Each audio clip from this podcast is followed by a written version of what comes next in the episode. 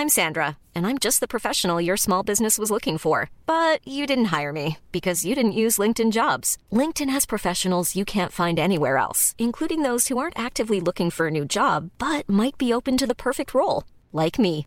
In a given month, over 70% of LinkedIn users don't visit other leading job sites. So if you're not looking on LinkedIn, you'll miss out on great candidates like Sandra. Start hiring professionals like a professional. Post your free job on linkedin.com/people today. Et maintenant, voici les vedettes de notre spectacle.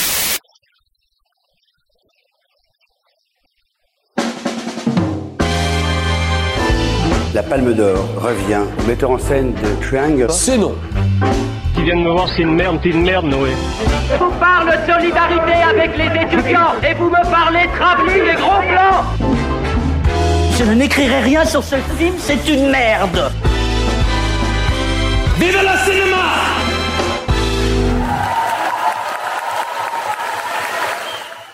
Bonjour, bonsoir à toutes et à tous. Cannes, 9 jour de festival. Et oui, puisque c'est moi qui vous parle, vous l'aurez compris, après plusieurs tentatives infructueuses, Nicolas a enfin réussi à s'évader. Alors, on n'a pas encore le fin mot de l'histoire, mais on suspecte fortement qu'il ait récolté la sueur plantaire de Simon pour ensuite la verser dans notre café du matin afin de nous refiler son rhume et pouvoir ainsi euh, s'échapper. J'en appelle donc à la communauté de réaliser son trucage. Si vous avez des informations, merci de nous le dire sur nos réseaux socials. Hashtag DanteFreeNiki, hashtag NoPassaranMoustachios. Nous comptons sur vous. Bonjour les amis.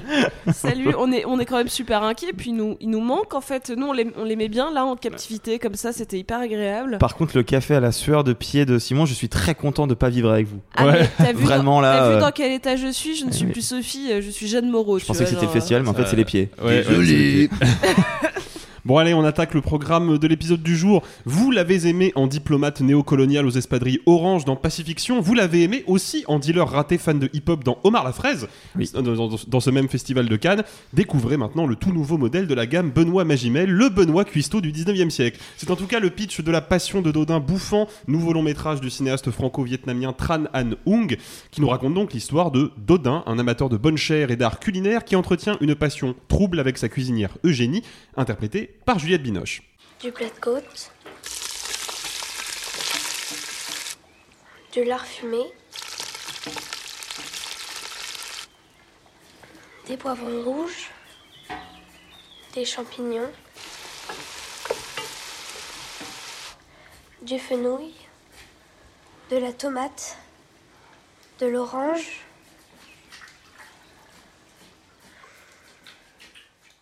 La passion de Dodin bouffant de Tran An Hung, c'est, bah, je crois, une très belle surprise euh, de cette compétition. Mais comme j'aime bien niquer l'ambiance, je vais commencer par celui qui n'aime pas beaucoup le film, Arthur. Non, non, non, non. C'est pas que je n'aime pas beaucoup le film, c'est que je suis moins enthousiaste que vous. Non, mais euh, Vas-y, explique-toi. pour recontextualiser un petit peu. Euh, déjà, premièrement, moi j'ai découvert le cinéma de Tran Anh Hung euh, juste avant le Festival de Cannes avec L'odeur de la papaye verte, qui est sans doute son film le plus connu. Faut le dire que c'est un Oui. cinéaste franco-vietnamien. Euh, et que l'odeur de la papaye verte est un chef-d'œuvre, mais un putain de chef-d'œuvre. Et donc, moi, quand je vois ce nouveau film, forcément, j'ai déjà un comparatif. De là, forcément, il y a, il y a- il y a- ça se joue quelque chose. Deuxième chose, moi, je vois le film en me disant, désolé, hein, je, je raconte un peu l'envers du décor, mais je vais interviewer Pierre Gagnère. Mhm. Donc je me dis, Pierre Gagnère va avoir un rôle important. Or, Pierre Gagnère a un rôle très important dans le film, mais on ne le voit pas lui directement. Il a tu un- dis ce qu'il sait. Euh, Pierre Gagnère, c'est un grand chef. euh, c'est un très grand chef. Si vous regardez Top Chef comme moi, vous l'avez sans doute vu à chaque saison, à chaque fois, et c'est celui qui vient le plus, souvent. C'est euh, le chef du Balzac, si je me trompe pas. Et donc, il a un petit caméo. C'est lui qui joue le chef du Prince. à un moment dans le film. Mais du coup, moi, j'étais très frustré. Ça m'attendait. J'ai interviewé un gars qui est là que, une minute dans le film. Je comprends pas. Et du coup, il y a un moment où il se passe un revirement de situation dans, dans le film, au bout de 1h30, où je me dis, ah, donc là, il va revenir, et il ne revient pas. Donc moi, déjà, j'ai des attentes un peu particulières qui ne sont du coup pas vraiment, qui ne correspondent pas à la réalité. Après, moi, ce que je vous ai dit en sortant du film, par contre, c'est que je n'avais jamais vu de la nourriture aussi bien filmée. Et pas juste bien filmée, bien mise en scène, bien conçue. Et, et on sait que c'est difficile à faire parce que, donc, du coup, maintenant je le sais, Pierre Gagnère a certes un petit rôle dans le film, mais il a surtout un grand rôle de direction artistique. C'est lui qui a conçu toutes les recettes, c'est lui qui a anticipé tous les trucs un peu techniques. Et c'est intéressant, il, me racontait euh, en interview que quand on fait une recette, eh ben, on suit l'étape 1, puis l'étape 2, puis l'étape 3, Mhm. puis l'étape 4. C'est dans un ordre. Quand on fait un film, bah forcément c'est décousu. Donc tu passes de l'étape 8 à l'étape 2, puis tu repasses à l'étape 5. Donc en fait, ils ont dû tout refaire un nombre de fois incalculable et ça ne se voit jamais. C'est un film incroyablement malin sur la manière de filmer la nourriture et en plus, c'est pas juste malin, c'est aussi extrêmement sensuel. Parce que, Mm. ce que le, le pitch en fait, on- c'est c'est pas vraiment que ça. Euh, Dodin Bouffant est certes une figure importante de la gastronomie, mais c'est aussi un couple avant tout. C'est un couple, Benoît Magimel, Juliette Binoche, euh, Eugénie, Oui, Eugénie. Eugénie et Dodin. Eugénie. Euh, du coup, il y a une espèce de jeu, de, de rapport, de sensualité, mais, mais c'est limite, enfin, c'est limite cul, quoi. Enfin, c'est, c'est, c'est vraiment, euh, c'est vraiment. C'est- érotique, c'est clairement Ah érotique. oui, c'est un film érotique, oui. Et c'est pas la première fois qu'on voit l'érotisme avec la nourriture. Euh, Tom Popo l'avait déjà fait, euh, mais voilà, là, c'est, là, c'est le fait avec une manière tellement belle, et puis c'est avec, en plus, filmé de la gastronomie qui, qui peut par- parfois paraître un peu grasse, pas, pas vulgaire, mais enfin, c'est comme des grosses pièces de viande parfois, ou en même temps des queues. Enfin, il y a un, jeu que je trouve très intéressant. Moi, j'ai deux petites réticences. Après, je vous laisse la parole, contrairement à vous. C'est que même si sur le papier et plastiquement, moi, je trouve ça absolument incroyable. Je trouve ça vraiment de ça, de l'odeur de papaye verte. Parce que je trouvais que dans le script, il y avait beaucoup plus de, de, jeux de dialogue intelligents et jolis. Là, je trouve que les dialogues sont très écrits. J'ai l'impression de revoir ces dialogues et ces, et ces, et ces interprétations très ancrées dans une vision du passé euh, que je trouve pas réaliste. Et puis il y a une dernière demi-heure où, où il y a une espèce de faux rythme qui s'installe que je ne comprends pas. Il n'empêche que je trouve que c'est un film superbe qui mérite largement sa place en compète Mm. et qui mérite largement sa place dans le palmarès. C'est juste que j'étais un petit peu déçu par rapport à ce que je m'attendais, mais, et, mais clairement je l'aime beaucoup. Mais ce qui est, ce qui est intéressant, je trouve, avec ce, avec ce film-là, déjà, c'est ça nous dit quelque chose un petit peu de, de, de la production cinématographique française, parce que ça fait quelques années maintenant que les sociétés de production françaises s'intéressent à la culture cinématographique asiatique et vont chercher des Mm. talents. Alors là, en l'occurrence, Tran Anung, il est franco-vietnamien, Ouais. donc il est un petit peu plus accessible, mais on peut citer par exemple Kiyoshi Kurosawa, qui était venu tourner en France Le Secret de la Chambre Noire, avec Rahim et. Olivier Gourmet. Il y a Hirokazu Koreeda, qui est encore en compétition cette année, qui avait fait La Vérité avec Catherine Deneuve et à nouveau Juliette Binoche. D'une autre manière, je sais pas si ça fonctionne, mais il y a quand même Arthur Harry qui a fait Onoda.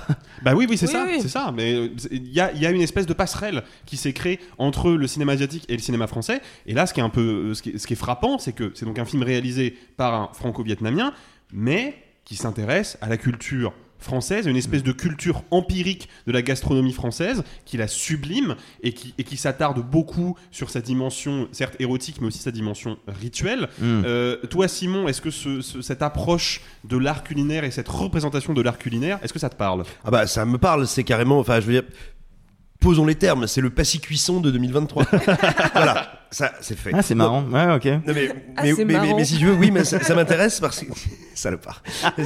Ça- ça- non, mais ça, ce qui m'intéresse énormément, c'est ce dont tu viens de parler, c'est-à-dire que j'ai le sentiment que c'est aussi un film qui parle de la double culture, de la double appartenance, parce que. euh, aussi bien Binoche que Magimel, quand bien même les deux personnages sont français et échangent via la gastronomie française, ce qu'on voit quand même, enfin, ce que je veux dire est d'une banalité affligeante, mais rappelons-nous-en, un des premiers échanges entre des personnes de cultures différentes, c'est la nourriture. Ouais. Oui. Un truc tout bête. Et là, on a deux personnes qui ne font qu'échanger et avancer dans leur relation par la nourriture. Donc je pense que d'une manière indirecte, il y a aussi pour Tranan une une manière de euh, bah, discuter de ça, de comment la nourriture est un vecteur, une passerelle, quelque chose qui nous rapproche. Je trouve qu'il le fait d'une manière qui est incroyable parce que je sais pas si on a déjà vu un film aussi radical sur la bouffe. Euh, et pas juste sur la bouffe, sur ce que c'est qu'un aliment. Quelque chose qui, à un moment, vit et qu'on tue pour le manger, quelque chose qui pousse en terre, qui va pousser sur un arbre, comment on le transforme, comment on essaye de le sublimer, et le sublimer pour le donner à l'autre, le donner à manger. J'ai pas vu le film, mais je sais que beaucoup de gens parlent du festin de Babette. Euh, c'est très très bien le festin de Babette, mais, mais, je, mais c'est En pas... comparatif, hein, la manière de Oui. filmer la nourriture et de l'introduire dans le récit. Euh, je- je- alors je dirais oui, c'est pas déconnant, mais on peut aussi parler du festin chinois, tu vois. Ouais. Euh, mais, mais, mais pour moi, on est, on est, là, on est vraiment, on va beaucoup plus loin. En fait, dans ces principes-là. Euh, le film commence quand même euh, par une scène dont tu sais pas trop si c'est une scène d'amour, une scène de guerre, euh, ou une bataille, enfin, ou un truc, ou un moment épique, qui est quand même 40 minutes de cuisson, enfin 40 minutes de préparation. Ouais. quasiment sans dialogue. Et, et où pourtant tu comprends les enjeux, tu comprends les conflits des personnages, tu les vois évoluer, tu les vois faire cette espèce de pas de deux, se séduire, transmettre. Et puis alors, euh, tu parlais des dialogues. Moi, moi, j'ai pas de problème avec leur dimension factice, parce qu'il y en a beaucoup qui ont une dimension factice. Ça me pose aucun souci parce que tu vois, tu parlais du réalisme. Pour moi, le film n'est pas du tout ré- réaliste. C'est-à-dire que quand je le vois visuellement, je suis entre Rembrandt et Fragonard pour les, les- les influences picturales. Donc, de toute façon, pas un seul moment j'ai l'impression d'être dans la réalité. Je suis dans un monde fantasmé, total- totalement fantasmatique. Et du coup, l'artificialité Mm. des dialogues, elle n'est là que pour me montrer que le réel et le vrai, c'est ce qui se passe quand ces gens ont les mains dans la bouffe. Il y a Mm. plus de vie quand, tu, quand euh, Magimel désosse un poulet que quand, euh, euh, que quand tel ou tel comédien déclame de, jeux- de jolis vers. Et je, pour moi, c'est fait exprès. Enfin, c'est pas fait exprès, Ah, je mais ça fonctionne. Je sais pas si c'est fait, si c'est volontaire, mais l'effet induit sur moi euh, euh, m'intéresse beaucoup. Et enfin, là où je trouve que le film est magnifique, c'est qu'il nous parle certes de l'amour entre Binoche euh, et Magimel, mais il parle de l'amour en général, comment il peut se décliner. On va évidemment pas du tout spoiler le film, mais juste pour vous dire, à un moment dans le film, Magimel va aussi transmettre son amour de la nourriture à un autre personnage beaucoup plus jeune. Et là, on voit que c'est toujours sensuel, c'est toujours de l'amour, mais la question, c'est désormais un amour filial, un amour de la transmission, et montrer que, en fait, l'amour est comme ça une espèce de puissance vitale qui se transmet et qui se travaille avec beaucoup de générosité, parfois avec des produits très simples, mais avec un, un- un soin, une attention, une générosité totale, et qu'en fait ça se conjugue différemment selon les âges, les rapports qu'on entretient. Je trouve que le film arrive à le faire avec un degré de finesse incroyable. C'est-à-dire que c'est pas juste un trip sensuel, c'est un film remarquablement intelligent. Mhm. Euh, émotionnellement, moi, il me ravage complètement. Euh, et puis, et puis, euh, et puis, euh, Magic Mel, quoi. Euh, Benoît Béchamel, je sais pas, il est incroyable. Et enfin, Juliette Binoche, qui est, qui est. pff, euh, il faut bien dire que collectivement, je pense, nous, nous, collectivement, la critique, on, a, l'a un peu oublié, on l'a un peu mise de côté, euh, Juliette Binoche, ces dernières années. Bah, elle nous rappelle que c'est quand même la plus grande actrice française euh, en activité. Bah, en fait, tu parlais d'influence picturale, Simon, et je pense qu'il faut qu'on s'attarde un petit peu là-dessus, et, et je vais me tourner vers toi, Sophie. Le film, il y a quand même une critique négative qui revient beaucoup, que ce soit sur les réseaux sociaux ou même nous, dans le cercle de la presse, c'est quelque chose qu'on a beaucoup entendu, et je sais que toi, Arthur, c'est quelque chose qui t'a un peu dérangé. Le film est souvent qualifié de classique, voire d'académique. Mais moi, j'ai le sentiment personnellement, et Sophie, je, je- je vais t'entendre là-dessus aussi, mais j'ai le sentiment que ce que le film travaille, c'est un faux classicisme. C'est-à-dire que ce que le film travaille, en fait, c'est une espèce de la représentation la plus, la plus radicale et la plus pointue possible de l'idée qu'on se fait artistiquement de cette période historique et des mœurs et coutumes de cette période historique. Et je pense que ça, ça transparaît aussi dans l'écriture des dialogues et dans la manière que les personnages ont de réciter les dialogues, parce qu'effectivement, c'est un film où on récite beaucoup, où les phrases sont vraiment euh, déclamées, souvent avec pas mal d'emphase. Mais ça encore, ça renvoie à une certaine idée du théâtre, à une certaine idée de la littérature. En gros, j'ai l'impression que ce qu'essaye de faire Trananung, c'est de donner une représentation euh, réaliste, vraisemblable à une, une conceptualisation artistique de cette période-là. Et d'un point de vue pictural, toi, Sophie, comment tu te, comment t'as réceptionné ce film-là? Bah, pour moi, Il faut parler de sa Oh, photographie. hein. la, la photographie est magistrale. C'est, c'est, c'est, c'est- je pense que c'est littéralement le plus beau film en termes de photos qu'on ait vu à Cannes cette année. C'est-à-dire qu'il y a des moments. euh, en, en effet, on passe d'un peintre à l'autre. Moi, Il y, a- il y a eu pas mal de moments où je voyais un petit peu la manière dont euh, Bonnard travaillait la lumière, qui est un peintre certes plus tardif. Euh, mais on a, on, a une grosse influence euh, euh, un, peu post-romantique, euh, très lumineux. En fait, oui, ça mélange tous les grands classiques euh, français. hein. On va avoir du Watteau, en effet, on va avoir beaucoup, beaucoup d'influence. Euh, une, une lumière, moi, qui m'a rappelé un film euh, de Jane Campion, qui est Bright Star, euh, qui lui va plutôt aller du côté britannique, une influence vraiment plus romantique, mais on a cette volonté de toucher au, au- au pictural classique. Et c'est pas facile à faire. On, on- on peut se dire que du coup, le film s'embourbe un petit peu dans une forme de... euh, de quelque chose d'un peu poussiéreux, mais pour moi pas du tout. Et on, on peut le voir notamment dans une scène où tu as juste euh, euh, Binoche et Magimel qui marchent dans un champ, et où en fait la caméra est, est placée de telle manière, euh, pour, en fait on va le comparer à un autre film, par exemple dans Annette, euh, quand on a euh, les deux personnages qui marchent, on les voit toujours aller vers l'horizon. C'est-à-dire Ouais. qu'il y a- il y, a forcément une ligne de fuite quelque part parce qu'ils avancent dans un but. Là, la caméra, elle est tellement... euh, elle n'est pas zénitale, mais presque. Euh, pourtant, on les voit bien en pied.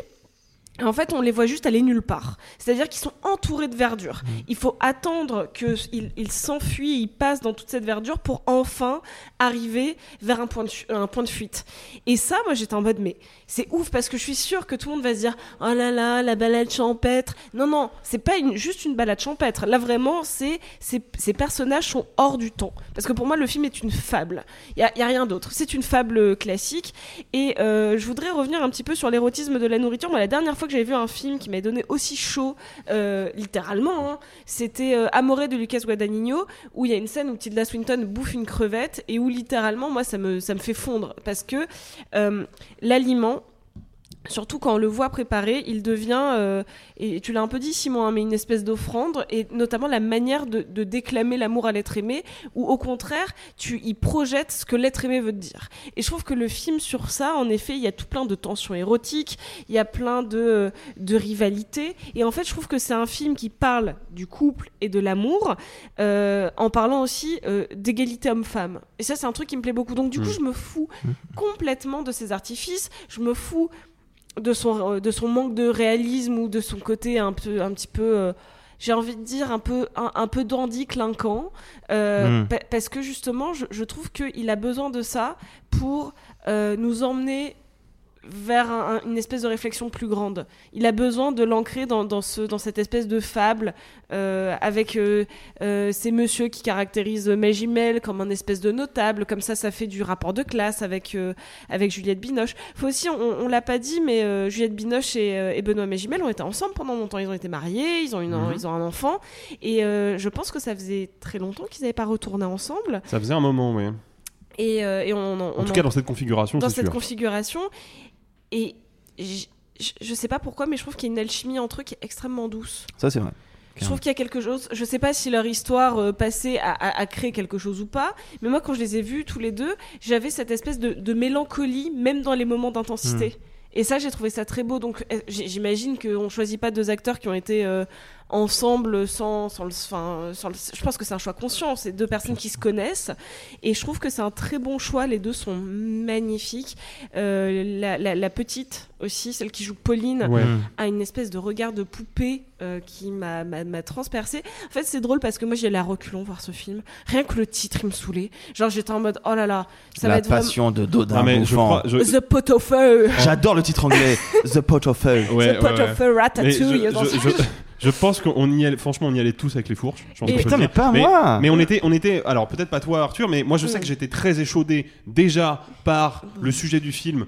Par son titre, qui effectivement de loin euh, est un petit peu rebutant, et surtout par sa longueur. Et ça, il faut qu'on en parle. Mm. Et on, on- on en gardera sous le coude pour la sortie du film. 2h15 Ouais, mais Euh, j'ai 2h25. Ah non. 2h25. Ah, alors sur Allociné, les Ouais, je sais, je mais en fait, 2h25. non, il fait 2h15. Ok, bon, Ouais, c'est déjà mais- pas mal. La hein. monture a peut-être été revue un petit peu. Ah, peut-être, Je- peut-être. Je tiens juste à dire que pareil, j'y allais vraiment à reculons et je, en toute manière on était assis à côté. Et vraiment, c'est la première fois devant un film comme ça où j'avais des réactions, mais, mais comme une supportrice de foot devant un match. Je fais Oh putain, ils mettent la moelle dans sa sauce, putain Ah mon dieu Genre vraiment, j'étais, euh, j'aurais voulu que ça, genre Magimel qui fait la cuisine, se soit projeté sur un écran chez moi tout le temps, tout le temps, le matin, le soir, euh, le- la nuit. Je, je veux regarder ça. Genre vraiment, c'est c'est ma nouvelle passion. Regarder Benoît Magimel qui qui cuit des carrés d'agneau quoi. Enfin genre. Non, puis, on- trigger, warning, si vous êtes vegan, évitez le film. Ouais, ça. Non, mais on reparlera du film quand il sortira. Moi, Oui, il y a- oui. il y, a, il y a un. Et Nicolas un- vous en touchera un mot euh, demain euh, aussi. euh. Euh, si jamais vous nous écoutez, gardez bien en tête un plan que moi en termes de montage j'ai trouvé fou, c'est la comparaison entre une poire pochée et Juliette Binoche nue. Je trouve ce plan exceptionnel. Ouais, mais qui paraît est une, est une référence euh, artistique. Je sais plus. Alors, là, mes cours d'histoire de, de l'art sont très, très, très, très Alors, lointains. Mais j'ai souvenir d'un artiste qui avait peint le corps nu d'une femme et qui avait comme modèle à la base Une les formes poire d'une poire. Mais alors, je serais incapable de vous dire. euh, Alors il y en a plein qui ont utilisé le dos comme ça. Il y a Dali qui l'a comparé à une poire. Voilà, c'est exactement à Dali que je pensais. il y a Dali, mais Pas après. du tout le même courant artistique non, que, non, que celui mais qui sert de référence au après, film. hein. t'as évidemment Ingres qui a, euh, qui a, qui a lui pour le coup été plutôt vers le, on connaît le, le, le Oui. violoncelle, enfin le violon. Oui, oui. Ouais, bien sûr. Euh, le, ah, le violon d'Ingres. euh. Non, non, il y a plein, plein, plein, plein, plein, plein, plein, plein, plein de références picturales. C'est hyper érudit comme film, Mm. mais en même temps, c'est hyper facile d'accès, quoi. Moi, juste pour terminer, j'avais un- une, une réflexion parce que j'en ai parlé un peu avec d'autres collègues. Euh, sur 2h15 de film, je pense qu'il y a vraiment une heure et demie de cuisine. Minimum. Oula, Ah, facile, ouais. Ouais, facilement, Minimum. ouais. J'ai vu le film, moi, exceptionnellement en projection le matin, parce que j'avais des interviews. Euh, j'avais pas mangé. Et ben, il s'est passé un phénomène que je sais n'est pas le vôtre, c'est que moi, j'ai vu tellement de bouffe qu'à la fin, j'étais rassasié. Comme si psychologiquement, tu sais, c'est bon, j'étais repu. Ah, Alors ouais, je non, sais moi, que c'était chez tout le l'inverse, monde, hein. chez plein de gens, c'est l'inverse. Ah, c'est ça un me film- donne faim, moi. Ah ouais Ah, ouais, ouais. Ah, moi, je suis sorti, il a fallu que je m'enfile un domac. C'était. Putain, oh l'enfer Tu passes de la, de Ah, la j'avais plus trop belle faim, quoi. gastronomie à. à Mais c'est pas vrai Oh, si, peut-être. Mais c'est pas vrai peut-être. Puisque, puisque tu parles, Simon, très rapidement, point fort, point faible, phonomètre et palmomètre, puisque c'est en compétition officielle. Point fort, c'est son jusqu'au boutisme. Ok. assumer son concept jusqu'au bout, totalement. Euh, point faible, euh, c'est quand même pas très vegan. Hein Ouais, la le gastronomie, le gastronomie euh, Il des 1800, c'est quoi? C'est Et, euh, 1870 Oui, c'est dans la deuxième moitié. 19e. du- C'est dans la Deuxième moitié moitié. 19e, ouais, Oui, Et- c'était pas très vegan, hein, c'était pas très euh, disons-le, hein. hein, je pense que la, scène euh, du désossage de poulet euh, est amenée à faire, euh, à faire date. polémique, à faire date. oui. Et voilà. Euh, Donc, euh, Et palmomètre Phénomètre, à moi phénomètre, je suis à. Alors si on entend fun, pas forcément comme uniquement le rire, mais tu vois, le plaisir. hein, le Ah, Bien sûr, bien sûr. je suis à 10 sur 10. Je veux dire, de, au Mm. bout de 15 secondes, je suis. euh, euh, je, je veux dire, euh, je, je prends mon pied, quoi. Voilà, tiens, je dis ça comme si j'avais 90 ans, quoi. c'est je clair. prends mon pied Et c'est ta palme ou pas Ouais, c'est ma palme. Ok. Sophie, point fort, point faible Euh, Alors, point faible, je vais vraiment y aller en, en gratouillant parce que j'ai pas, j'ai j'ai pas vraiment de, de, de- de reproches à faire, à part que oui, certains dialogues entre les messieurs sont un peu empoulés, Pff, sans mauvais jeu de mots. Euh, voilà. Ah oui Merci. J'avais pas fait exprès. Euh, le, le point fort, euh, je pense que c'est la, la- la tension du montage. Ouais. J'ai- l'im- vraiment, j'ai l'impression que c'est une, une putain de guerre, la- les, 30, euh, les 30 premières minutes. Vous voyez, on, on parlait de- du début de, de l'intro de Black Flies, mais je trouve que cette intro est encore plus tendue, Clairement. alors que Ouais. vraiment, on cuit un carré d'agneau, quoi. Enfin, genre, voilà. Euh, phénomètre, bah, comme je l'ai dit, euh, j'étais à fond. Donc, euh, pareil, 10 sur 10 en termes de fun. Euh, j'avais vraiment sommeil, je pensais dormir et j'avais les yeux mais écarquillés en mode oh putain, qu'est-ce qui va se passer après? Euh, ça, ça peut être ma palme aussi. Pour l'instant, euh, dans, dans la compétition, euh, en fait, je le vois pas repartir avec une palme, Mhm. mais je, je, je, je sens qu'il y, a un- il y a un truc qui s'est passé. Vraiment, il y a un truc qui s'est passé. Arthur. Euh, moi, point fort, c'est vraiment cette manière de cadrer et de filmer la bouffe. J'ai jamais vu ça. Mhm. Et j'adore ça. Et vraiment, je trouve ça vraiment pas que beau, mais je trouve ça vraiment fascinant. Moi, point faible, je- j'entends tout, tout ce que vous dites, mais vraiment, moi, je trouve qu'il y a des dialogues qui m'ont sorti du truc. En fait, je- enfin, moi, moi c'est vraiment mon grief. hein. Quand, quand, quand les dialogues me semblent pas naturels ou trop écrits ou machin. Ça n'empêche pas qu'il y ait des dialogues magnifiques. hein. Enfin, l'automne de la vie, euh, ça m'a effondré. Mais, non, voilà. Fun, moi 8. Parce que moins 2 pour les moments où je sens Ouais, que vous je faites chier avec vos dialogues de la con. Et, euh, et Palme, pour moi, ça battra pas le Glazer, mais c'est franchement euh, dans le haut, haut, haut, Mm. haut, haut du panier de la compète. Bah moi le point fort, enfin euh, on n'en a pas euh, parlé parce qu'elle a un rôle secondaire dans le film, mais j'aimerais souligner quand même l'interprétation de Galatea Belugi qui, qui était dans Chien de la casse déjà et euh, Dans Keeper. et dans Keeper également et qui je trouve a une, es- une espèce de, de- un personnage qui est donc je l'ai dit secondaire mais surtout une espèce de présence un peu spectrale qui Mm. traverse un peu tout le film et euh, elle fait pour donc pour, le- pour les gens qui n'ont pas vu le film elle fait la commise de cuisine de Juliette Binoche hein, tout simplement et, et je trouve qu'elle a un personnage assez touchant et qu'elle le, qu'elle le, qu'elle le joue très très bien donc je voulais juste profiter de l'occasion pour souligner ça point faible euh, ah, oui, effectivement, il y, a deux- il y a deux trois dialogues qui coincent un peu. Je suis d'accord. Ça m'a pas empêché de profiter du film, mais il y a deux trois dialogues effectivement. Je trouve qu'en termes de, de pure, euh, de pure euh, delivery, c'est le terme Ouais. anglais, de pur débit de parole. Voilà. Je trouve que c'est pas toujours, toujours euh, bien senti. Euh, phonomètre, moi je suis à 9 sur 10 parce que, vraiment j'ai été happé complètement par le- le- vraiment l'hypnose provoquée par ces séances de cuisine interminables. Et palmomètre, moi, mon coup de cœur pour la palme reste et restera, je pense, le Glazer. Mais euh, si celui-là a la palme d'or, j'en serais, euh, j'en serais ravi. Et vous, qui nous écoutez, est-ce que vous êtes plutôt euh, carré d'agneau ou petit ortolan Ça, c'est la petite dédicace à, Petit quoi? à Maïté. Un ortolan. Ah, ortolan, Tu sais, c'est les petits L'ortolan, oiseaux qui mangent ouais, entier, tête. je vais le sucer les fesses. ah. Voilà, voilà. Ah, si vous n'avez jamais vu Maïté Maïté. qui mange un ortolan, euh, c'est en accès libre sur YouTube et c'est incroyable. En tout cas, vous pouvez nous dire ce que vous préférez dans les commentaires. Ça y est, je vois Sophie qui trépigne sur son siège d'impatience, puisqu'il est enfin temps de vous parler de L'amour et les forêts, nouveau long métrage de Valérie Donzelli avec Virginie Efira et Melville Poupeau. Le film nous raconte l'histoire de Blanche, une jeune femme réservée qui va tomber sous le charme du magnétique Grégoire. Problème, Grégoire est un pervers narcissique qui aura tôt fait de vampiriser la pauvre Blanche jusqu'à lui faire vivre un véritable enfer. T'étais où? Oh Blanche, je t'aime tellement. Je vous préviens, le chemin va être long. Devrez dire des choses qui vous font souffrir. C'est une guerre.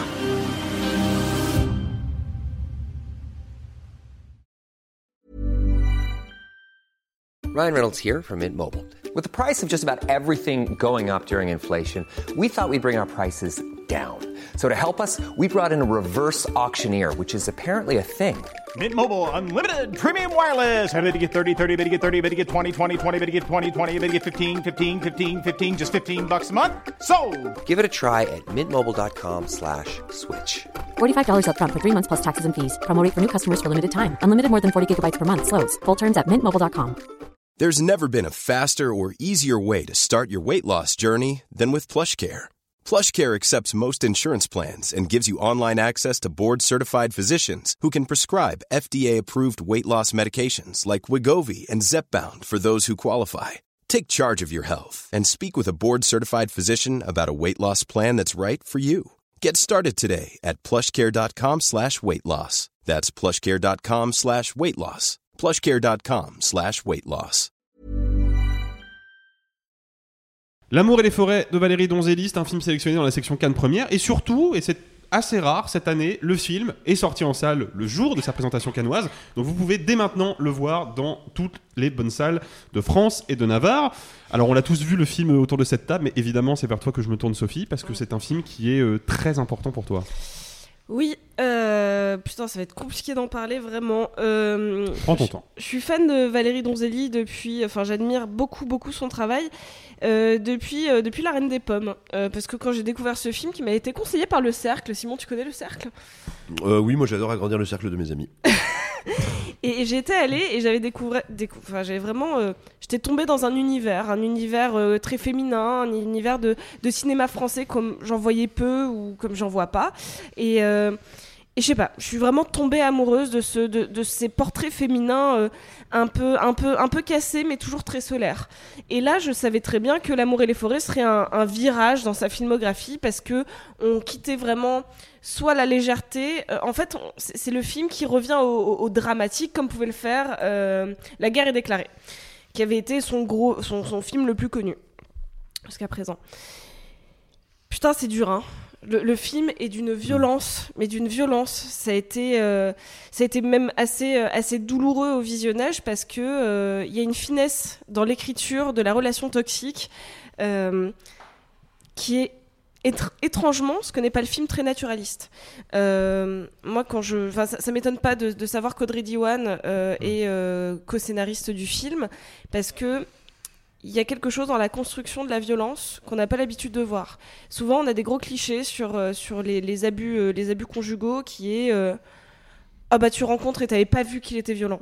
Euh, la personne qui se fait abuser, forcément une, une oie blanche et euh, lui tombe sur la gueule un pervers narcissique, comme si jamais euh, elle, avait pu euh, essayer de s'enfuir, comme si jamais. Enfin, il y, a- il y a quelque chose de dans, dans la construction du scénario, moi, qui me fascine.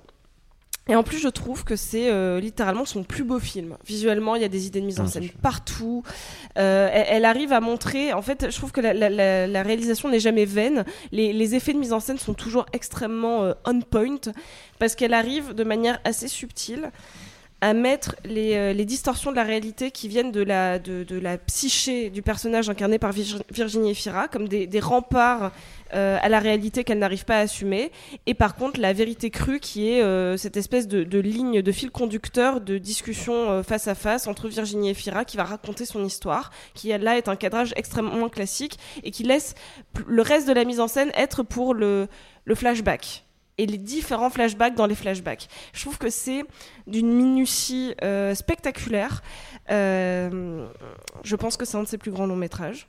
C'est vrai que Notre-Dame, j'avais beaucoup aimé, mais il y a quelque chose de plus léger, un petit peu conte, un petit peu voilà. Là, elle va.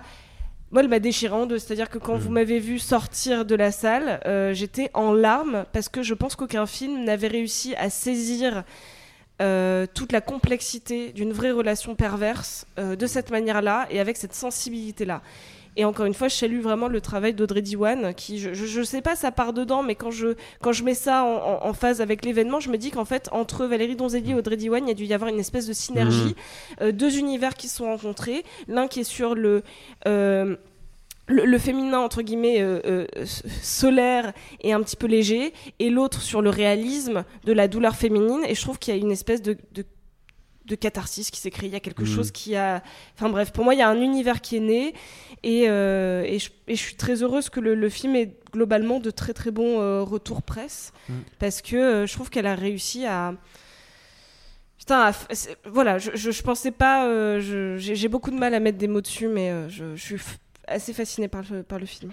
Bah, alors il faut, il faut dire effectivement que le film a des retours presse qui sont plutôt, euh, plutôt très satisfaisants, mais il faut aussi préciser que c'est un film qui est donc sorti hier, on enregistre jeudi 25 mai, il est sorti euh, mercredi, euh, et le film a fait un très très chouette démarrage parce que il a je crois terminé sa journée à euh, 30 000 entrées. et il a fait le meilleur la meilleure séance en termes de fréquentation aux 9h des Halles qui est un indicatif toujours un petit peu à remettre en, en perspective. Mais en tout cas c'est un démarrage qui est euh, pour le cinéma de Valérie Donzelli tout à fait euh, tout à fait intéressant moi, je, personnellement, je, vais, prendre le, relais euh, de toi, Sophie. Moi, j'ai des réserves sur le film qui sont des réserves d'ordre stylistique. Par contre, je lui reconnais effectivement euh, une grande qualité, c'est que c'est un film qui est dur.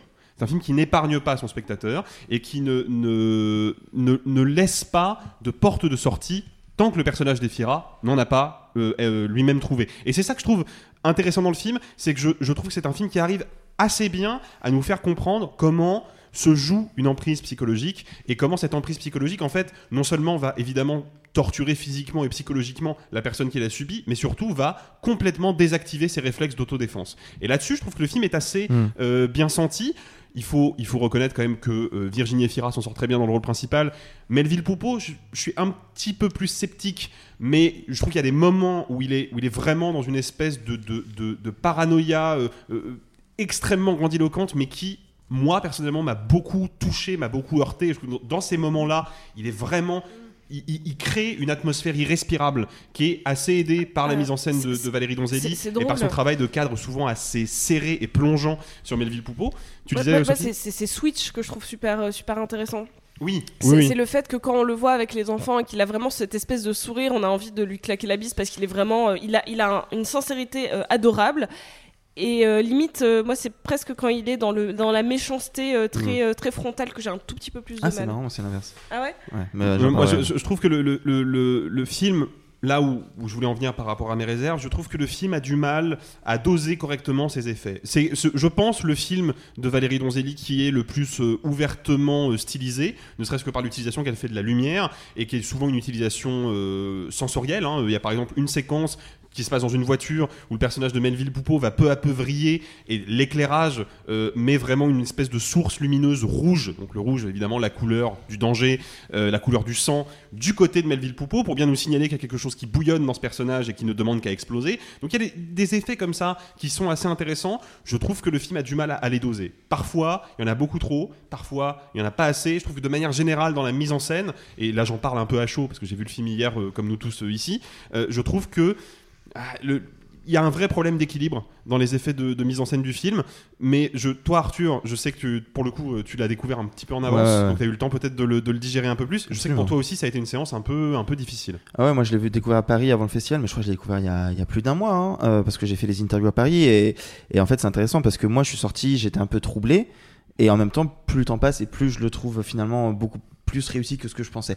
Néanmoins, il y a un truc à noter, c'est que j'ai vraiment passé la deuxième moitié du film le bide en vrac. Mais pas bien. C'est-à-dire que vraiment, le bide en vrac.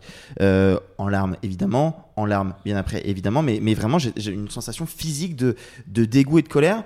Alors que le film commençait pas forcément très bien pour moi parce que je trouve que. Mais, mais je peux pas m'empêcher de penser que c'est un peu fait exprès d'ailleurs.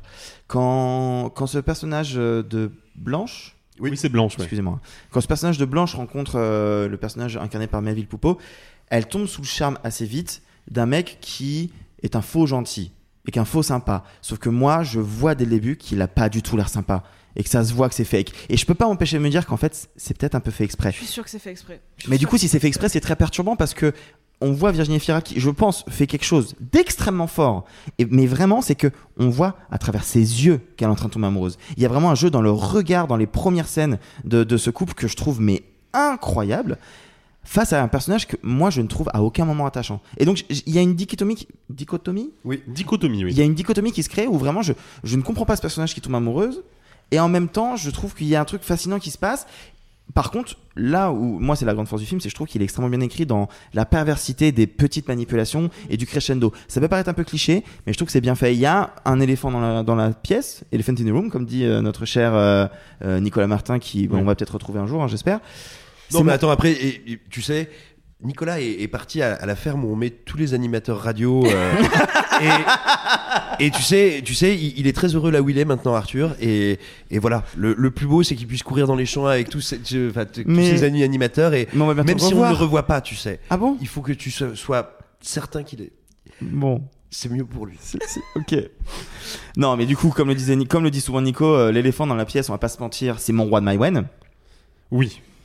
Moi, j'aime beaucoup mon roi de Maïwen. Je sais qu'on n'est pas forcément tous d'accord, moi j'aime beaucoup mon roi de Maïwen.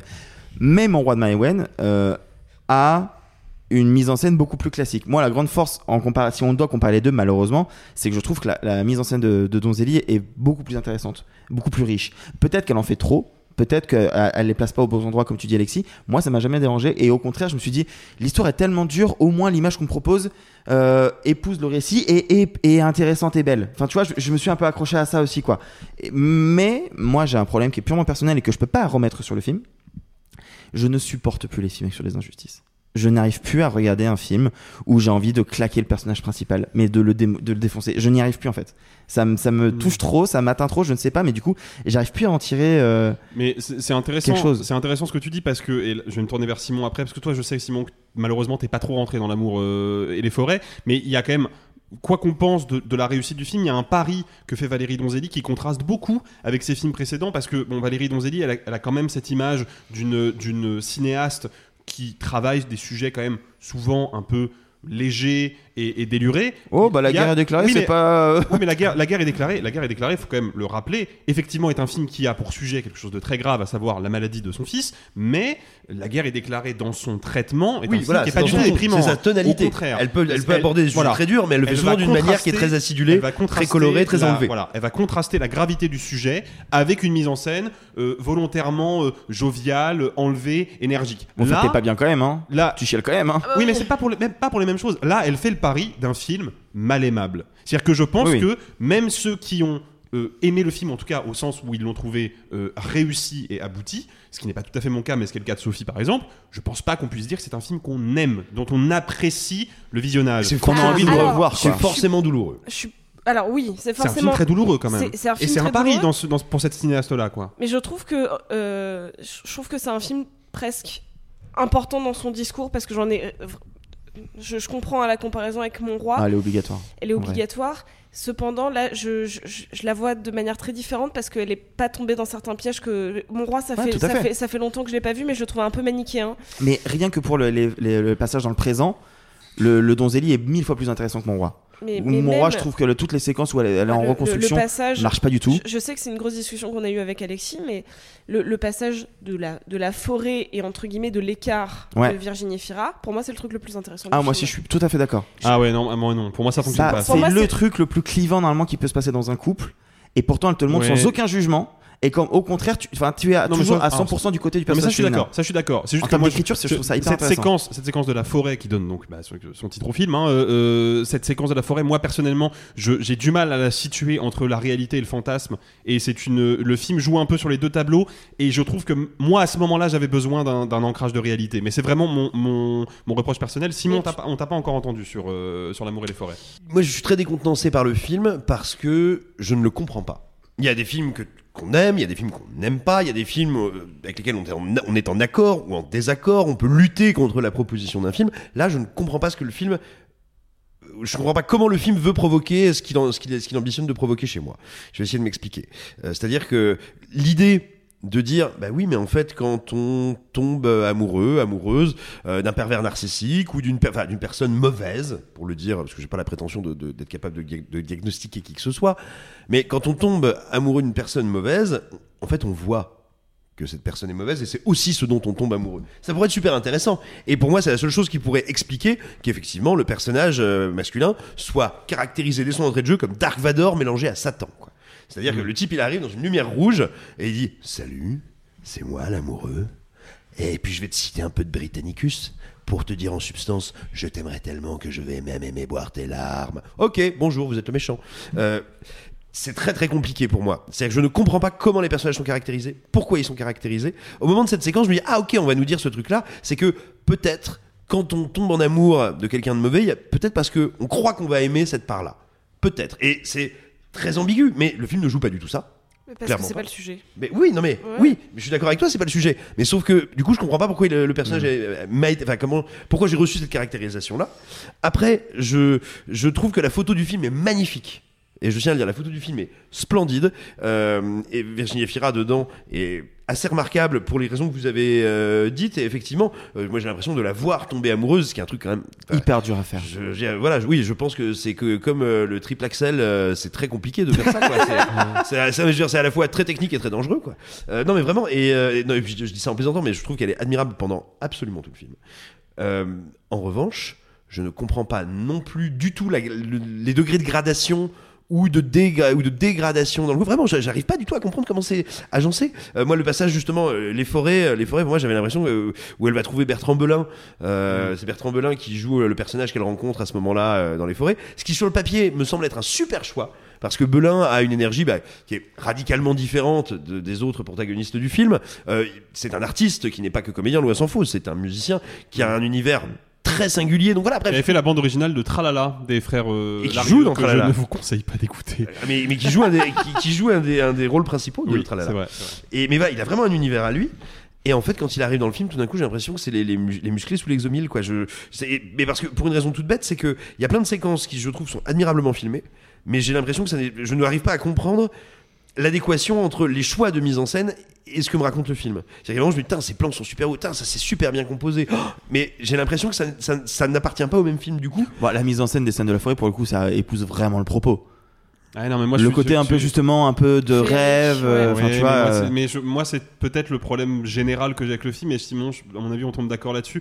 Mais je trouve que c'est un film qui, parce que il est toujours dans le point de vue de ce, par- de ce- de ce personnage principal, et parce qu'il a envie de, de, de mettre en lumière, euh, de manière euh, poétique, on va dire, le- les tourments qu'elle vit et le- la gravité de cette situation et la nature un peu maléfique et narcissique de ce personnage euh, principal masculin, je trouve que le film souvent manque d'un ancrage dans la réalité et, et me décontenance et pas dans le bon sens du terme. C'est-à-dire qu'il y a des fois où je sens que elle veut me communiquer une idée, mais la manière dont elle me la communique fait que cette idée ne m'atteint pas. Et je, voilà, moi c'est ça qui Je me dérange. Non, mais c'est intéressant, je suis pas d'accord. Et, et alors après, moi, je me demande aussi si, euh, si ça ne vient pas pour partie euh, du fait que le film est une adaptation d'un roman d'Eric Reinhardt. Ouais. Euh, il faut savoir que réussir une adaptation cinématographique d'Eric Reinhardt, c'est un petit peu comme euh, vouloir gagner euh, au sprint contre Usain Bolt euh, quand on n'a pas de jambes. C'est c'est dur. Et, euh, et non, et vraiment. et- et j'ai- et- Deux points, c'est dur. et voilà, et, et je pense qu'il y a, non mais je pense qu'il y a beaucoup de moments. Moi, j'ai l'impression, notamment dans, dans le moment des, euh, bah, de la forêt, de la rencontre avec Bertrand Belin, où on va avoir à nouveau une photographie et une mise en scène très sensuelle, enfin très sensorielle, pardon. C'est ça que je voulais dire, très sensorielle, et, et où je me demande si là il n'y a pas tu vois, une, une tentative d'adapter euh, des effets stylistiques littéraires qui pour moi aboutissent dans le film. Moi, quand je vois cette séquence, j'ai l'impression qu'il se passe une semaine. J'ai pas compris que ça s'était passé en une journée. J'ai l'impression qu'elle est c'est restée. le but, non? Mais c'est complètement le but. que, que cette pause qui est censée durer que quelques heures, en fait, t'as l'impression que pour elle c'est une telle libération Alors, que euh, c'est Mais non, mais, mais du coup, Mais je comprends, mais du coup, je comprends pas, euh, et du coup, je comprends pas quand elle revient chez elle, je comprends pas, je me dis, mais la, la- la police devrait être là, les pompiers. C'est-à-dire que si tu veux, je- en fait, Mais, c'est- fait exprès. C'est fait exprès parce qu'en fait, quand tu es dans une relation toxique, en fait, je suis désolée, mais je vais débunker tous les points. Euh, ah non, mais, tout- mais attention, non, mais bien sûr, hein, je- Euh, Fake news. Alors, quand tu rencontres quelqu'un de pervers, généralement, ça arrive toujours ou presque à un moment de ta vie où tu es. euh, alors, ce- c'est pas du tout. euh, je, je- voilà. C'est un, moment où euh, il y a une forme de vulnérabilité. Genre, ça veut pas dire que tu ne. Mais généralement, tu ne vois pas que la personne est mauvaise. Tous les gens. Mais c'est ce que dit le film. La mère l'aime pas, la sœur l'aime pas. euh, genre, il y a un truc d'incompréhension, sauf que il y a un moment dans ta vie où des fois tu n'es pas euh, alerte sur certains signaux. Des fois il n'y a pas de signaux. Là il y en a. Là il y a quelques signaux. Elle, elle décide euh, que la, la- vie a mis ça. Il y a une espèce de truc un peu fataliste de tiens, je rencontre ce mec au moment où j'avais besoin de rencontrer un mec. Et voilà. Donc ça, c'est- mais c'est un postulat qui est peut-être pas cinématographique ou quoi que ce soit, mais qui est vraiment ancré dans le réel. Ah mais ça j'entends bien. Je, je, je discute pas du tout le réalisme ou la tu vois euh, du film. Ah, ensuite, pareil, euh, pour la forêt, cette espèce de perte de notion du temps, euh, pour moi, le fait qu'elle décide, entre guillemets, d'aller dans cette direction-là, euh, de, de rencontrer quelqu'un d'autre ou de potentiellement s'enfuir, parce que c'est une fuite de son quotidien, donc c'est une fuite de la mise en scène un peu plus presque psyché dans sa, dans sa lumière pour arriver à vers quelque chose de plus solaire, de plus vert, de plus naturel. C'est euh, une respiration, mais c'est aussi potentiellement la- la- sa, sa propre mise à mort. Donc c'est normal qu'il n'y ait plus aucune notion de temps parce que nous, on le perçoit comme une espèce de respiration, mais en parallèle, c'est aussi potentiellement le choix de rentrer et de se faire buter. C'est terrible, mais c'est comme ça, c'est la réalité, et on le voit bien, la réaction de Melville Poupeau à ce, à ce moment-là. Donc, elle, elle fait le choix en allant là-bas. Globalement négative. Oui. Euh, on- on- Pas ouf. On sait que, euh, que le personnage de Virginie Fira, Blanche, euh, prend un vrai risque dans sa volonté, peut-être même une dernière fois, de se sentir vraiment aimé et désiré. Alors que nous, on le voit comme ça. Alors que techniquement, c'est un mec qu'elle vient de rencontrer. Techniquement, il l'aime pas. Il la désire certainement, mais il l'a rencontré il y a cinq minutes. Il y, a- une phrase qui justifie ça, c'est quand euh, on lui demande, comment, quand la- l'avocate lui demande euh, pourquoi elle est allée vers ce mec-là, et elle dit juste, bah, euh, il savait écrire, il avait l'air de vouloir écouter ce que j'avais à dire. Elle cherche rien d'autre. Nous, on le voit comme cette espèce d'aventure qui dure un mois, où littéralement il lui lave les cheveux. Et pour moi, il y a rien de tout ça qui est vrai. Elle est allée tirer un coup et point. Genre, fin. Mais, Le- mais- mais- mais Sophie, je- j'entends bien, j'entends bien ce que tu dis. La seule chose, c'est que je dis que, mais ça, c'est, tu vois, c'est totalement subjectif et un peu arbitraire. C'est que je dis que la manière qu'a le film de le, de le mettre en image me laisse complètement en dehors. Non, mais ça, je comprends. Je, mais, je discute pas du tout le, le- le fait que ça arrive à ce personnage et que ça lui arrive comme ça. Tu vois, je veux dire, ça- j'ai, pas de problème avec le déroulé des faits. Je, je- mais je suis très extérieur à, à la cinématographie du film. Euh, juste, alors, euh, j'aimerais euh, faire un, un petit point euh, rapide sur la, la- la sélection de ce film-là dans le Festival de Cannes, parce qu'il a été euh, rajouté quelques jours après la conférence de presse annuelle de Thierry Frémaux et donc maintenant d'Iris Nobloch euh, qui succède à Pierre Lescure à la présidence du festival et qui annonce à chaque fois bah, quels seront les films en sélection officielle, donc euh, compétition, euh, un certain regard et puis tous les, tous les hors compétition et les séances spéciales. Ce film-là a donc été présenté en Cannes première, hors compétition, sachant que Valérie Donzelli était en compétition il y a quelques années de cela avec Marguerite et Julien. Qu'est-ce qu'on pense de cette sélection en Cannes première? Est-ce que c'est est -ce c'est intéressant, bénéfique pour le film? Est-ce que le film aurait gagné ou mérité d'aller en compétition? Quel est votre point de vue là-dessus? Sachant que la section Cannes première, on l'a encore vu l'année dernière, il y a souvent des très bons films qui y passent. La Nuit du 12 qui a tout raflé au, au César et euh. Asbestas de Sorogoyen qui lui pour le coup a tout raflé au Goya. Donc c'était des films qui ont été très remarqués et qui ont fait des scores en salle vraiment pas déconnants. Donc est-ce que cette section-là, Cannes première, c'est le bon endroit pour projeter euh, L'amour et les forêts? Ou est-ce qu'on aurait pu imaginer une projection en compétition avec potentiellement un prix euh, à l'arrivée? Je sais pas si c'était le bon endroit, mais en tout cas, elle méritait sa place en compète. Ça, c'est évident. Ah, bah alors, et, ça sort de la bouche de quelqu'un qui n'apprécie pas du tout le film. Quand je vois le niveau des propositions françaises en compète, parce que c'est une question qui se pose. euh, quand on est à Cannes et qu'on est français et qu'on est cinéaste, on est à la fois avantagé et désavantagé. Avantagé parce que bah, Cannes c'est en France, donc euh, on veut bien, on veut euh, mettre en avant notre terroir national. Notre terroir national, ça n'a aucun sens. Aucun sens. Mais je veux dire, Cannes a à cœur de mettre en avant la production hexagonale, mais en même temps, bah, tu peux tomber sous le coup de ah mais désolé, on a déjà, on a déjà du monde en compète, tu peux pas y aller parce qu'il ne faut pas non plus qu'il y ait trop de Français. Donc voilà, c'est c'est un peu à double tranchant. Très honnêtement, quand je vois le, niveau, si on peut dire, euh, des productions, euh, la, plupart des propositions euh, françaises de cette compète, oui, le film a tout à fait le niveau pour aller en compète, il y a pas l'ombre d'un doute. Par contre, je pense que Cannes Première est une bonne place pour le film. Vraiment. Ouais. Parce que En termes euh, d'exposition médiatique, tu dire tu bénéficies d'une exposition qui est pas fondamentalement moindre que, que celle de la compète. Enfin, elle est un peu moindre, mais tu as quand même une grosse exposition, une grosse visibilité. Il y a énormément de médias, puis de gens de la profession qui viennent voir ton film. Mais comme tu n'es pas en compétition, les gens n'arrivent pas avec les fourches, les torches et la sulfateuse à la moindre petite merdouille et se laissent beaucoup plus la, possibilité d'être surpris. Alors, c'est un peu arbitraire, c'est un peu bête, mais c'est vrai. Tu vois, vraiment, les films sont reçus, enfin, sont appréhendés avec plus de bienveillance hors la compétition.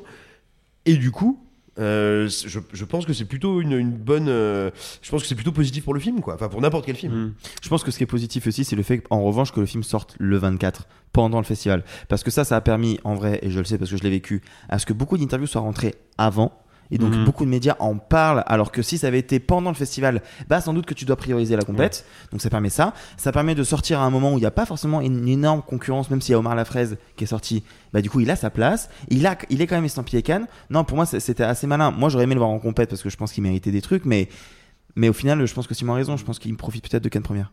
Sophie, tu voulais rajouter quelque chose sur le film peut-être et sur, sur ce- cette discussion-là? Euh, non, je, je pense que peu, peu importe où il est, je pense que c'est un film important. Je pense que c'est un des, des- des meilleurs films de Valérie Donzelli. En tout cas, c'est, euh, il est, il est très, très dur, très âpre, euh, mais je trouve que c'est une très très belle proposition de cinéma.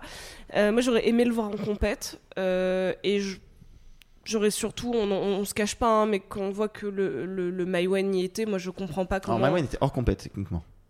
C'était film d'ouverture, il était Ah, purée, il était compète, c'est vrai, excusez-moi, mais euh, bon, on en a d'autres hein, qui, euh, qui ont été sélectionnés en cinéma de femmes français qu'on qu'on Mm. n'apprécie pas plus que ça ici. Euh, je, je trouvais qu'il avait sa place en compétition. Tout simplement. Mais pareil, je suis juste contente qu'il ait un bon démarrage. Et moi, je vous encourage très très fortement à aller le voir.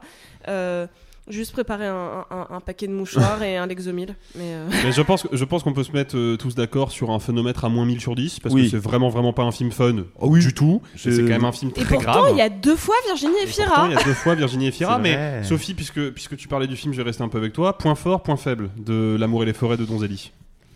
Euh, le, le point fort euh, pour moi c'est la subtilité de l'écriture. Je trouve que j'ai jamais vu un film retranscrire aussi bien euh, les, les relations toxiques euh, sans tomber dans tous les clichés qu'on connaît. Euh, autre point fort Virginie Efira. Autre point fort la photo. Autre, pardon. Euh, autre Un point seul, fort un le seul, un seul, montage. un seul, un seul, un seul, un seul. Point Euh, faible maintenant, s'il te plaît. Point faible.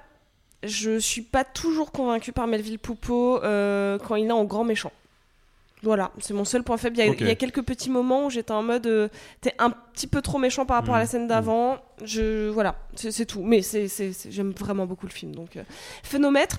euh, Ah bah, je- on l'a dit. Crise, moi, voilà. crise d'angoisse sur 20. Donc Voilà, exactement, exactement. Simon, point fort, point faible?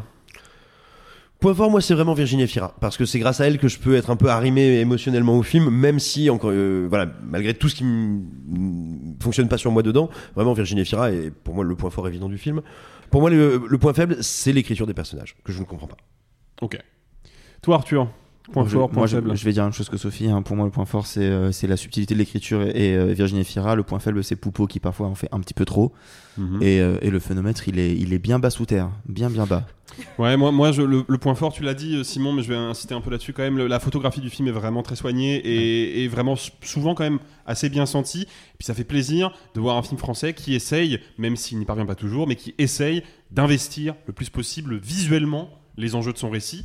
Euh, point faible, bah, c'est un peu la continuité du point fort justement, c'est que je trouve que le film ne, parfois rate vraiment cette, euh, cette incarnation visuelle et, j'ai un souci d'ancrage dans le réel. Il y a certains moments où j'aimerais être un petit peu moins dans les yeux du personnage d'Efira et un petit peu moins dans cette représentation euh, euh, semi-fantasmée de son quotidien et avoir peut-être un, ouais, un ancrage un petit peu plus brut dans la réalité des faits. Et effectivement, oui, phénomètre, euh, c'est vraiment, euh, on est dans le, dans le, dans le négatif bien comme il faut parce que vraiment, je le dis pour ceux et celles qui nous écoutent, c'est un film qui est difficile. C'est un film qui est difficile d'accès, surtout si vous avez euh, vécu, même indirectement, euh, une situation similaire. C'est un film qui va vous retourner, euh, retourner un peu. Et d'ailleurs, euh, vous qui nous écoutez, est-ce que vous êtes plutôt euh, l'amour et les forêts ou l'amour à la plage à ou cha cha cha? Ah, L'amour est dans le pré. Non, mais j'avais envie de finir sur une note un petit peu plus euh, funky, un peu plus légère, parce que le film est un peu, Cha cha cha. grave. Tcha tcha tcha. En tout cas, vous pouvez nous le dire dans les commentaires. Il y a des cinéastes qui sont des habitués de la croisette, on les retrouve euh, chaque année, puis il y a ceux qui logent secrètement dans un petit trois pièces caché dans les combes du Grand Théâtre Lumière pour ne jamais partir. Ken Et ça Loach tombe bien, puisqu'ils sont là tous les deux cette année, effectivement. Il y a Ken Loach, mais il y a aussi le réalisateur italien Nanni Moretti. Alors, pardon, re- excuse-moi. hein. C'est Nanni Moretti. Pardon, excuse-moi. Nanni Moretti, qui revient avec Il Sol dell'Avenire vers un avenir radieux concourant, donc une fois de plus pour la Palme d'Or qu'il avait gagné en 2001 avec La Chambre du Fils. Et pour cette occasion, Moretti se raconte lui-même en cinéaste au bord de la crise de nerfs. Pier, non esagerare, dai! E sì, sovversivo! Voglio vederti danzare. Parliamo di tutto, di politica, di cinema, di lavoro. Io e Giovanni siamo sempre stati così, abbiamo sempre parlato di tutto. Vers un avenir radieux, Il Sol dell'Avenire en italien, c'est donc le nouveau long métrage de Nanni Moretti présenté en compétition officielle. Simon, tu es le seul à t'être infligé, pardon, tu es le seul à avoir vu le nouveau film de Nanni Moretti. On en pense quoi de ce film-là? Bah, moi j'en pense que euh, enfin, mon grand-père est mort, je pensais que j'étais tranquille quoi.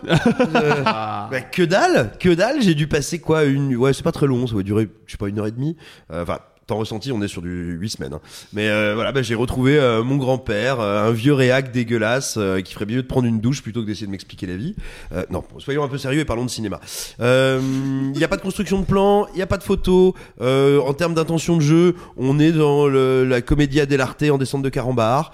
Et on vient nous expliquer bah, pourquoi c'est qu'on est bête, pourquoi les jeunes sont débiles, qui c'est qui a pas compris l'histoire et qu'est-ce qu'on ferait mieux de faire comme film plutôt que ce qu'on fait.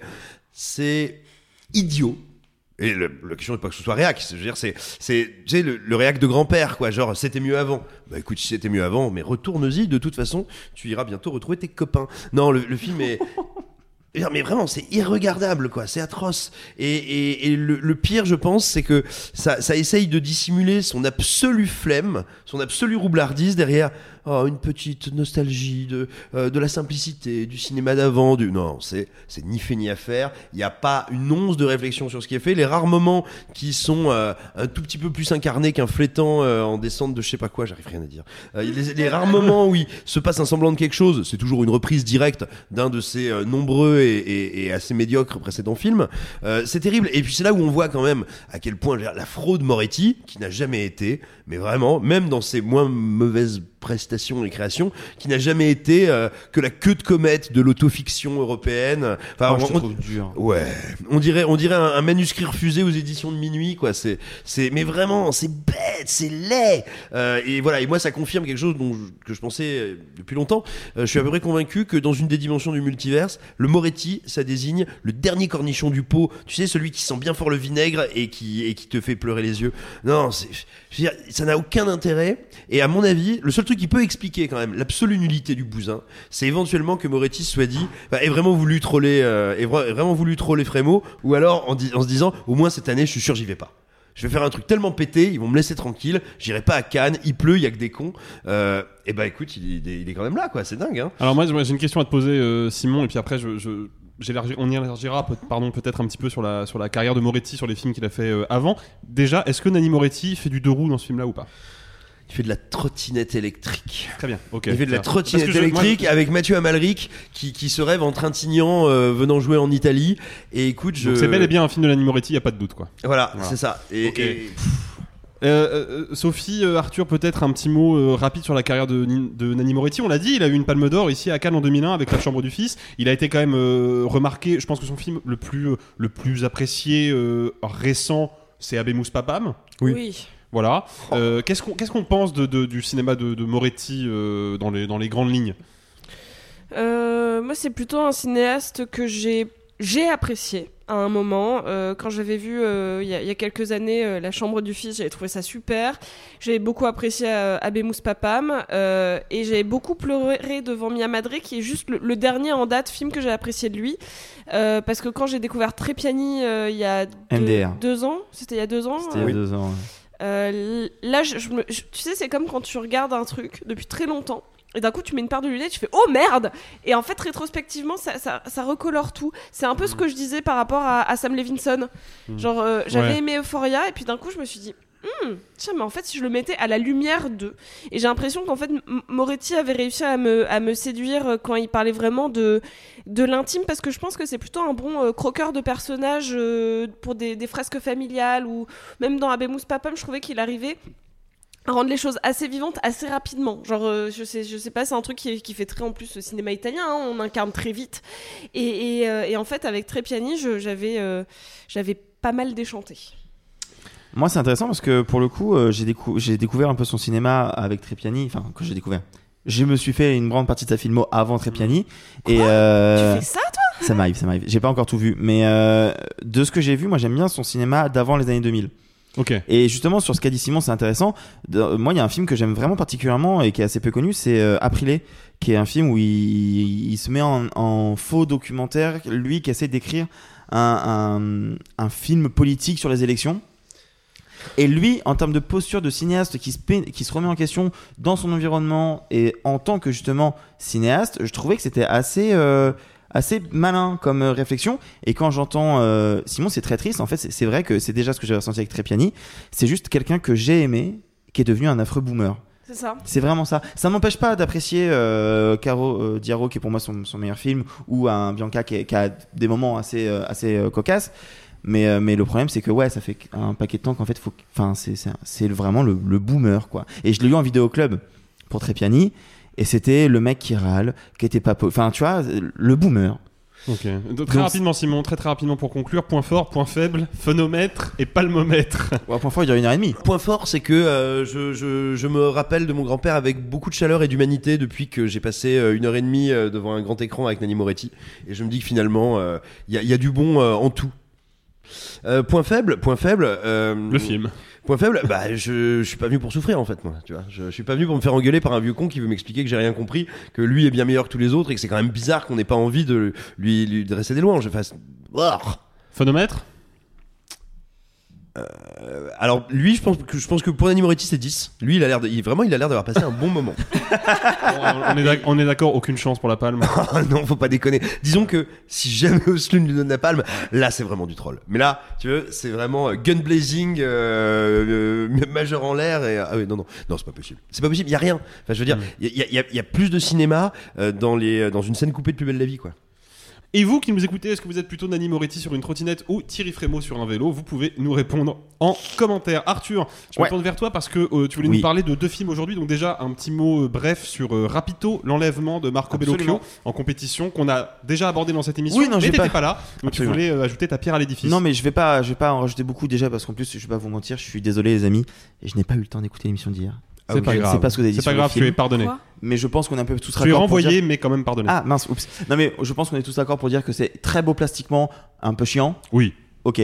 Euh, moi, le film m'a un petit peu attrapé parce que il raconte peu ou prou la même chose qu'un autre film que j'ai vu, qui est pas parfait non plus, mais dont on a très très peu parlé, alors que c'était quand même un film de Warwick Thornton, qui est un des plus grands cinéastes aborigènes australiens, que c'est un film produit et avec Kate Blanchett et qui était un certain regard. Et je trouve que le film a été très peu commenté, je comprends pas pourquoi. Et c'est intéressant parce que les deux racontent la même chose puisque The New Boy, qui n'a pas encore de distributeur en France, euh, faut quand même le noter, raconte euh, l'histoire d'un orphelinat euh, géré par euh, des religieuses dans, dans les années 1940 au fin fond de la Pampa en Australie, où au milieu de ces dizaines de gosses bien blancs débarque un, jeune gamin aborigène qui ne parle pas anglais, qui ne comprend pas la religion, et pendant une heure on va essayer de lui inculquer la religion catholique de force, lui qui n'en veut pas, et à qui ne peut pas communiquer avec ces gens-là, et puis la deuxième heure ça va se matrixer, et ça va être...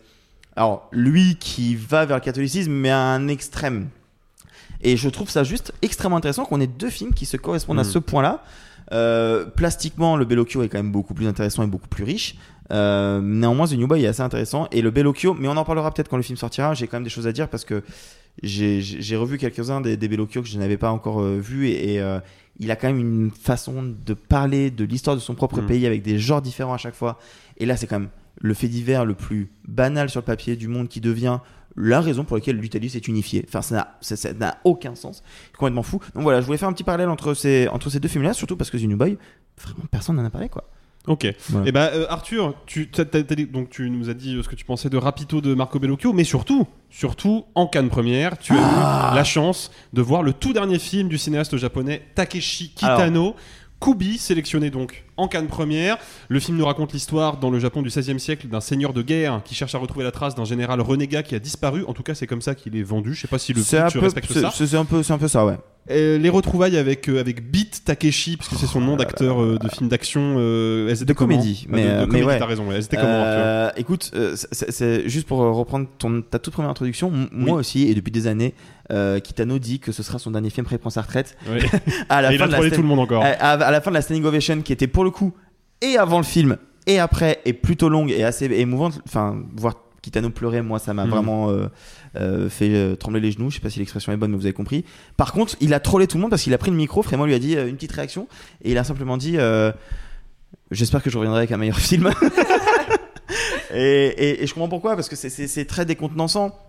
Euh, je, vous ferai, je vous ferai un jour un passage euh, euh, quand on parlera du film du patrimoine euh, sur, euh, sur Takeshi Kitano, qui il est, pourquoi il me fascinait pourquoi c'est un de mes réalisateurs préférés. Je vais pas le faire maintenant, mais ce qui est très, très décontenançant, c'est que c'est donc quelqu'un qui vient de la comédie, qui se lance dans le cinéma un peu par rejet justement de la comédie, qui va vers une forme de cinéma dramatique très épuré, assez expérimental parce que c'est quelqu'un qui est pas très cinéphile et pourtant qui est sublimissime et qui depuis quelques années bah euh, s'ennuie un peu et revient à, ce à quoi il a commencé parce que je parle de drame mais en fait il, il fait des films de yakuza.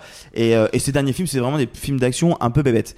Là il revient avec une espèce de film somme. J'aime pas trop cette expression mais c'est vraiment un film qui résume toute la carrière de Kitano. C'est une comédie mais gore. Et en même temps c'est un film de samouraï euh, de, de soldats de yakuza extrêmement violent. Et en même temps avec des, une intrigue. Alors, c'est- le plus gros défaut du film. On ne comprend rien. Il y a beaucoup trop de personnages. Il y a des trahisons. En fait, donc c'est effectivement, comme tu l'as dit, c'est euh, c'est euh, un grand épisode de l'histoire du Japon euh, du, du 16e siècle où, en gros, euh, euh, le général qui avait réussi à unifier le pays euh, se, veut combattre un autre. Et au moment où il essaie de le choper, il part. Et du coup, dans le camp interne du grand général, eh ben, il y a un peu tout le monde qui est en mode bah, attendez, moi je veux le tuer, je vais prendre sa place. Ah ouais, attends, parce que moi je voulais le tuer et prendre sa place. Ah ouais, alors, ça c'est possible parce que moi je veux le tuer et je vais prendre sa place. Donc c'est une espèce de mini Game of Thrones féodal avec des moments de comédie, mais, mais burlesque et très surprenant parce qu'à côté de ça c'est un des films les plus gore que j'ai vu à Cannes cette année le film s'ouvre sur un cadavre allongé sur un, un plan d'eau euh, le visage découpé en deux en diagonale et des crabes qui sortent euh, de l'intérieur d'un trou euh, du crâne Normal. bienvenue bienvenue Euh, c'est très c'est très particulier et en même temps je trouve que ça résume extrêmement bien qui est qui est Takeshi Kitano comme je vous expliquerai euh, plus tard. Mais voilà c'est un film qui pour l'instant n'a pas de distributeur. Ça me rend très triste. Peut-être que vous ne le verrez peut-être jamais ou en tout cas pas légalement Bah, il sera peut-être disponible en VOD. Je crois que les derniers Ouais, films de peut-être. Kitano étaient disponibles en, en Bah, VOD. il me semble hein, que le premier outrage, parce qu'en fait, le- ces derniers films c'était une trilogie, il me semble que le, le premier outrage était sorti en salle. Je crois, oui. Le deuxième en DVD et le troisième, je suis même pas sûr qu'il soit disponible également en France. Mais, euh, mais voilà, c'était une espèce de film fou. Ah, et dernier point, je termine là-dessus. il fait donc un film de samouraï historique, euh, euh, comédico-gore. Ouais, on va dire Vous ça avez comme compris ça. l'idée Oui, hein. Queer, mais queer as fuck. C'est-à-dire que vraiment, le général encule tout le monde. Vraiment, il y a vraiment ce truc. Et en plus, il mélange les genres parce que du coup, t'as le général, le grand général qui a euh, Yasuke qui est le grand euh, samouraï noir et euh, et il y a tout un jeu sur Yasuke qui est un, peu jaloux que putain mais il veut pas m'enculer moi il y a vraiment non mais c'est- très très particulier je sais qu'il y a plein de gens qui aiment pas si ça vous intéresse un copain Sylvestre a écrit une très bonne critique dans Première qui explique pourquoi pour lui c'est un chef d'œuvre et je suis pas loin d'être d'accord Merci Arthur. Euh, bon, quand même, pour le principe, point fort, point faible, phonomètre. point fort, c'est vraiment le côté euh, film qui résume toute une carrière de la part d'un cinéaste qui est aussi âgé, qui réussit à faire autant de folie avec sa caméra et avec sa mise en scène. Je trouve ça incroyable.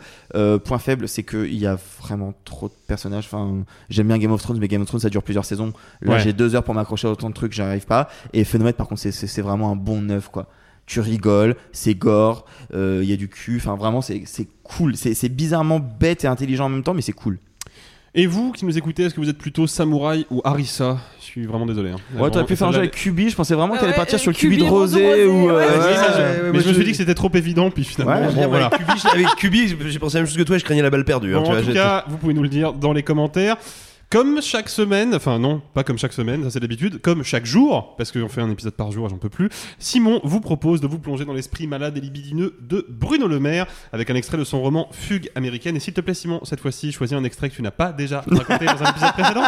Tout à fait. Juste pour l'anecdote, ma mère m'a demandé si euh, tu inventais ou pas parce qu'elle ne voulait pas croire que Bruno Le Maire avait écrit ça. Et ben, Et pre- si- voilà donc une preuve supplémentaire que si. Et donc, mais ceci dit, je, je, euh, je présente mes plus plates excuses à nos auditeurs qui ont forcément donc été déçus. Il se peut que la fatigue aidant, je ne me sois pas rendu compte que j'avais lu donc deux fois le même passage. Je vais désormais vous montrer un moment où là, on est dans l'éloquence pure. Il faut le dire, Euh, on est vraiment dans un, niveau chimiquement pur d'adresse, euh, où tout simplement, euh, on va je vais vous lire la lettre qu'un des protagonistes a adressée à Kennedy. Vos charmes n'y pourront rien. Shakespeare vous a percé à jour. Vous aussi vous serez entraîné par la grande roue de l'histoire, qui broie tout sur son passage, avec la délicatesse d'un char d'assaut dans un champ de blé. Vos conseillers ne seront pas là pour vous pleurer. À une ou deux exceptions près, ils changeront vite de crèmerie. Ils se mettront au chaud. Ainsi va le monde. Une triste parabole d'évangile, l'ouvrier de la dernière heure, mais si terriblement juste. Dernier arrivé, premier servi. Au banquet des places, il faut savoir jouer des coudes. Tout le monde n'a pas les mêmes introductions que vous, monsieur le président. Tout le monde n'a pas un père milliardaire qui a fricoté avec les nazis. Cela aide dans l'Amérique puritaine. Comment pouvez-vous croire que votre gouvernement changera quoi que ce soit aux affaires de ce monde? J'admire votre idéalisme, je ne le partage pas. L'éducation des enfants, comme le gouvernement des hommes, sont voués à l'échec. Nobles occupations, piètres résultats. Il est regrettable que les plus brillants esprits, comme le vôtre, y consacrent leur énergie. Mais vous avez des compensations, je le sais. L'idéaliste n'oublie pas de tremper son biscuit dans les meilleurs bols. Tous les jours, avec une avidité maladive, il faut que vous alliez tremper le vôtre dans un nouveau bol, dans le dos de votre si jolie femme. Méfiez-vous de votre femme bafouée, elle fera une veuve féroce. Ne niez pas, tout le monde le sait. Vous vivez à ciel ouvert, le public vous écoute. C'est pas juste, tu l'as joué exprès. Dieu que c'est nul. C'est en tout cas, c'est en tout cas comme ça que s'achève ce neuvième, déjà neuvième épisode. Déjà? Canois. Et oui, j'espère qu'on que. depuis trois semaines. Bah ouais, même chose. J'espère que vous étiez bien. En tout cas, nous, nous l'étions. Demain, Nicolas sera de nouveau parmi nous. Chut, ah, chut, chut. Deux secondes, j'arrive, j'arrive, j'arrive. C'est bon, c'est bon. C'est bon. Bon. C'est en tout cas euh, comme ça que s'achève cet épisode canois. J'allais vous dire que Nicolas avait été euh, retrouvé euh, par la gendarmerie, mais il a niqué mon effet. Donc- Mais c'est pas grave, en tout cas, il sera évidemment de retour à sa juste place demain et moi à ma juste place de chroniqueur, ou peut-être que j'irai me payer un jour de vacances à la plage. Qui sait En tout cas, Lol. bye les amis et gloire à la liberté. Messieurs, il n'est de bonne société qui ne se quitte.